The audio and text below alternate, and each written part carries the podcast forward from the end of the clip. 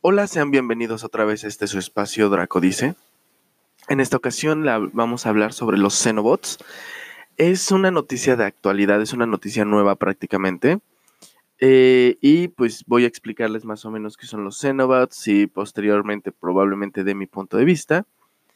Pero este, pues bien, básicamente los Xenobots son unidades biológicas programables muy eh, parecidas a los nanobots, pero diferentes en esencia, ya que los xenobots están fabricados de células de cardíacas de rana y de la piel. En las células cardíacas me parece que son las que dan el impulso y la energía, y las de la piel son para que los xenobots se puedan autorregenerar. Es interesante esta parte de los xenobots, ¿por qué? Porque están creando prácticamente células programables, células con un propósito.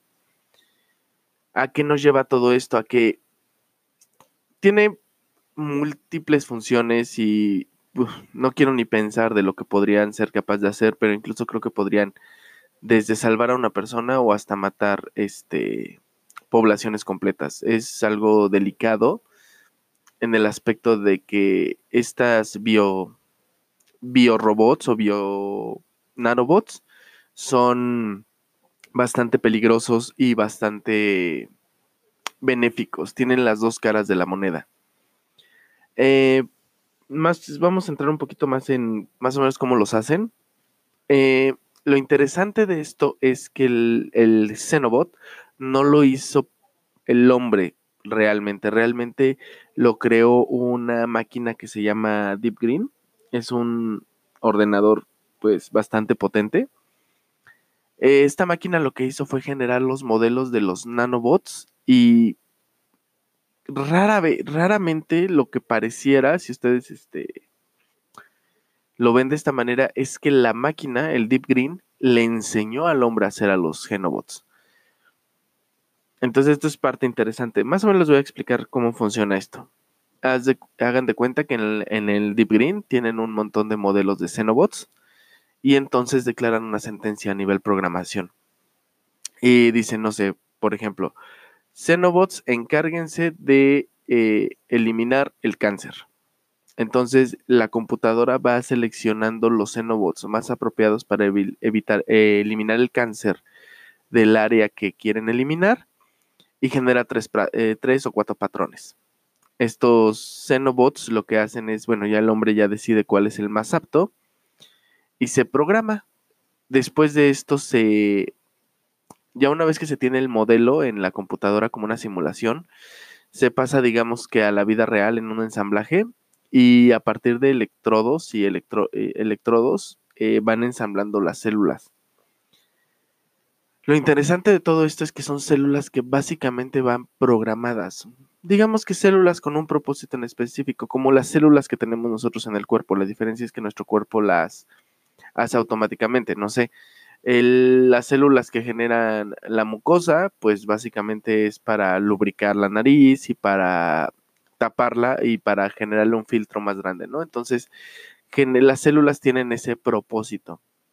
Al igual que las células que los anticuerpos, al igual que cada célula en nuestro cuerpo tiene un propósito y una parte que regenerar o que sustituir. Bueno, pues lo que pasa con los xenobots es que ahora son células que prácticamente las podemos crear a voluntad y que tienen un propósito en específico.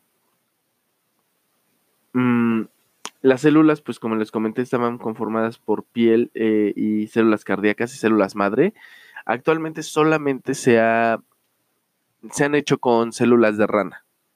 Obviamente por el contexto que tiene la moralidad aquí, de que si son organismos vivos o son máquinas. Es algo un poquito difícil de definir este concepto, pero no cabe duda que si podemos avanzar en el, en el contexto con los xenobots, muchas enfermedades podrían ser eliminadas o se podría terminar la humanidad en un abrir y cerrar de ojos. Dependiendo de las manos en las que caiga.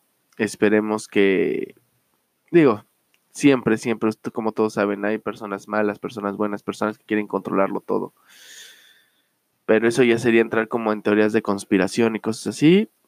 Y pues lo único que nos queda es ver que sea para un buen uso los Xenobots y no para, para querer tener eh, más control sobre la población y sobre todo esto. Y mucho menos me gustaría que se usaran en la guerra. Imaginen que el Xenobot se programa para, para, no sé, se me ocurre, para tapar las arterias, en lugar de quitar la grasa de las arterias, para tapar la arteria aorta con grasa. Y pues eso provocaría infartos a gran escala y, y así. Aparte de que el Xenobot parece que tiene una duración de 7 días. Sin embargo, al ser una célula, la pregunta que me hago es, ¿se podría programar también para reproducirse? Se podría programar para cualquier cosa la célula. ¿Por qué? Porque tienen funciones de célula, por lo tanto se pueden reproducir, se puede, pueden crecer, pueden clonarse, pueden dividirse bajo mitosis y pueden seguir viviendo en el organismo durante años. Aparte de todo esto, pues descubrieron que también el Xenobot podría llevar una carga en el centro. ¿Qué quiere decir? Que pueden construir el Xenobot con un agujero en el centro, aunque sea microscópico, y llevar alguna toxina letal. Ese es en el peor de los escenarios. En el mejor de los escenarios, podríamos arreglar enfermedades genéticas, podríamos solucionar el cáncer, el SIDA y un montón de enfermedades que son incurables ahora, e incluso atrasar, retrasar el envejecimiento y, ¿por qué no?, llegar a la inmortalidad. Aunque les soy sincero, la inmortalidad no se me hace factible en esta época porque no tenemos una conciencia. Entonces imagínense una población creciente de inmortales, nos terminamos los recursos en más tardar una década. Es importante que, bueno, no creo que estemos preparados para la inmortalidad, pero creo que es algo a lo que se podría llegar con estos Xenobots. ¿Qué otra cosa? Mm, hablando ya en un contexto un poquito más profundo, pues estos Xenobots no son nanobots como lo que habíamos estado trabajando, más bien yo creo que sí son unidades vivas y yo creo que sí son unidades eh, celulares que pueden que pueden crecer y reproducirse e incluso en algún momento se podría generar una conciencia a partir de ello. ¿Por qué digo conciencia? Bueno, les voy a dar mi perspectiva y algo que me hizo pensar este tipo de tecnología que va avanzando. Y es el hecho de que si nosotros fuéramos Xenobots de una entidad más avanzada, dense cuenta, este descubrimiento nos acerca, no lo quiero decir así, pero eh, no, es una palabra que vamos a que voy a utilizar para que sea un poquito más comprensible, pero este descubrimiento nos acerca a ser dioses. ¿Por qué? Porque estamos creando vida. Vida con un propósito. ¿Y qué es el hombre? Según esto, la vida con un propósito. Somos unidades de vida con ciertos propósitos. Lo que me lleva a pensar en si nosotros pudimos crear esto y alguien más nos había creado, no somos tan especiales y creo que ese es el mayor error de la humanidad, creerse especiales y únicos. Creo que si nos diéramos cuenta de que no somos más que un proyecto biológico, podríamos entender un poquito más nuestra razón de vida y nuestra existencia. ¿Quién sabe para qué nos crearon? Hay bastantes teorías, por ejemplo, si hablamos, si nos vamos a la antigua Sumeria y a los dioses eh, sumerio, que básicamente eran los reptilianos Anunnaki, pues nos crearon con un propósito, ¿no? Servir a los, a los Anunnaki. Entonces nosotros estamos creando con un propósito a los Genobots, ¿no? Servirnos a nosotros. Creo que es una cadena que jamás se va a terminar, es una cadena que, que es como un parte del ciclo, pero de la vida del universo. Eh, me crean, yo creo, y a su vez esa creación creará. Lo importante aquí es, y creo que es lo que nos aísla de, de algo como los Xenobots, que no dudo que tarde o temprano lleguen a tenerlo, es tener una conciencia. Eh, esa conciencia yo creo que es la que nos puede ayudar a evolucionar y llevarnos a otros planos de existencia, pero ya con una conciencia creada la otra opción es que realmente nuestros cerebros solo sean discos duros que almacenan información y cuando mueren se acaba todo. Digo, hay muchas posibilidades de todo esto, pero a lo que quiero llegar es que estamos acercándonos a ser dioses. ¿Qué tan bueno o malo sea esto? La verdad no lo sé. Es una pregunta que realmente me, me llega y creo que depende de las manos en las que caiga esta tecnología, podría ser muy benéfica o podría ser totalmente destructiva para la humanidad como la conocemos. Bueno, se los dejo a su consideración, especulen. Este, pero una realidad es que tal vez no estemos tan lejos de nuestros creadores como creemos los próximos capítulos yo creo que voy a empezar a hablar sobre culturas antiguas y cosas así. Y este, y para dar un poquito más de contexto con todo esto y un poquito más de contexto real a lo que realmente somos. No planeo cambiar la mentalidad de nadie, no planeo contrapuntear ninguna ideología ni quiero que piensen como yo. Más bien les doy mi punto de vista y se los daré más con los hechos que podría llegar a investigar. Y pues con eso cada quien que genere su propio criterio. Lo único que sí les puedo eh, recomendar es que básicamente somos una unidad.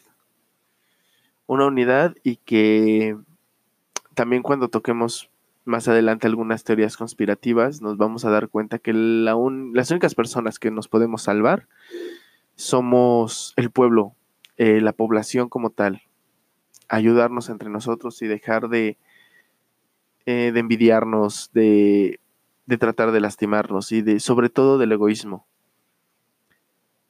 Estos Xenobots podrían literalmente cambiar el rumbo de la humanidad, porque así como la tecnología va avanzando, en algunos años los va a imprimir una impresora 3D orgánica o algo así se van a suministrar en ampolletas o incluso tomados y los Xenobots harán el trabajo para sentirnos mejor.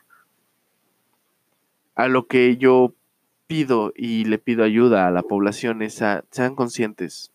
Y creo que el mayor problema de la sociedad hoy en día y que algo que podría solucionar muchos problemas es la sobrepoblación.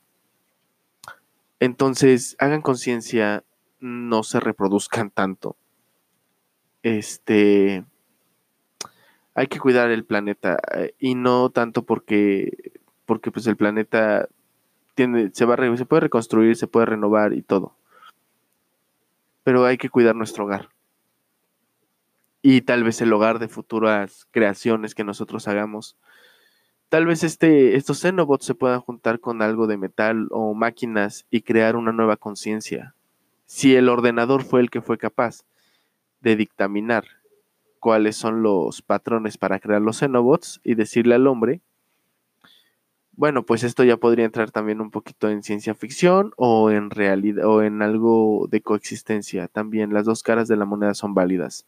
En primera, eh, este ordenador tal vez, no estoy asegurando nada, pudo haber generado ya una conciencia primitiva, básica, pero ya una conciencia, ya un libre albedrío, aunque limitado, pero ya como un libre pensador.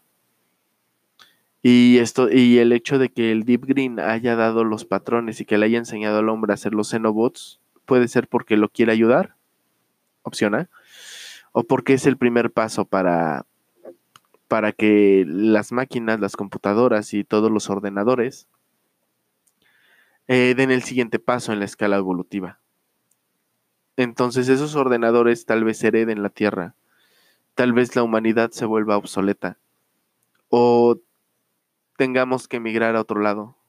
Pero la única razón y lo único que podemos hacer como objetivo es seguir avanzando, dar vida, evolucionar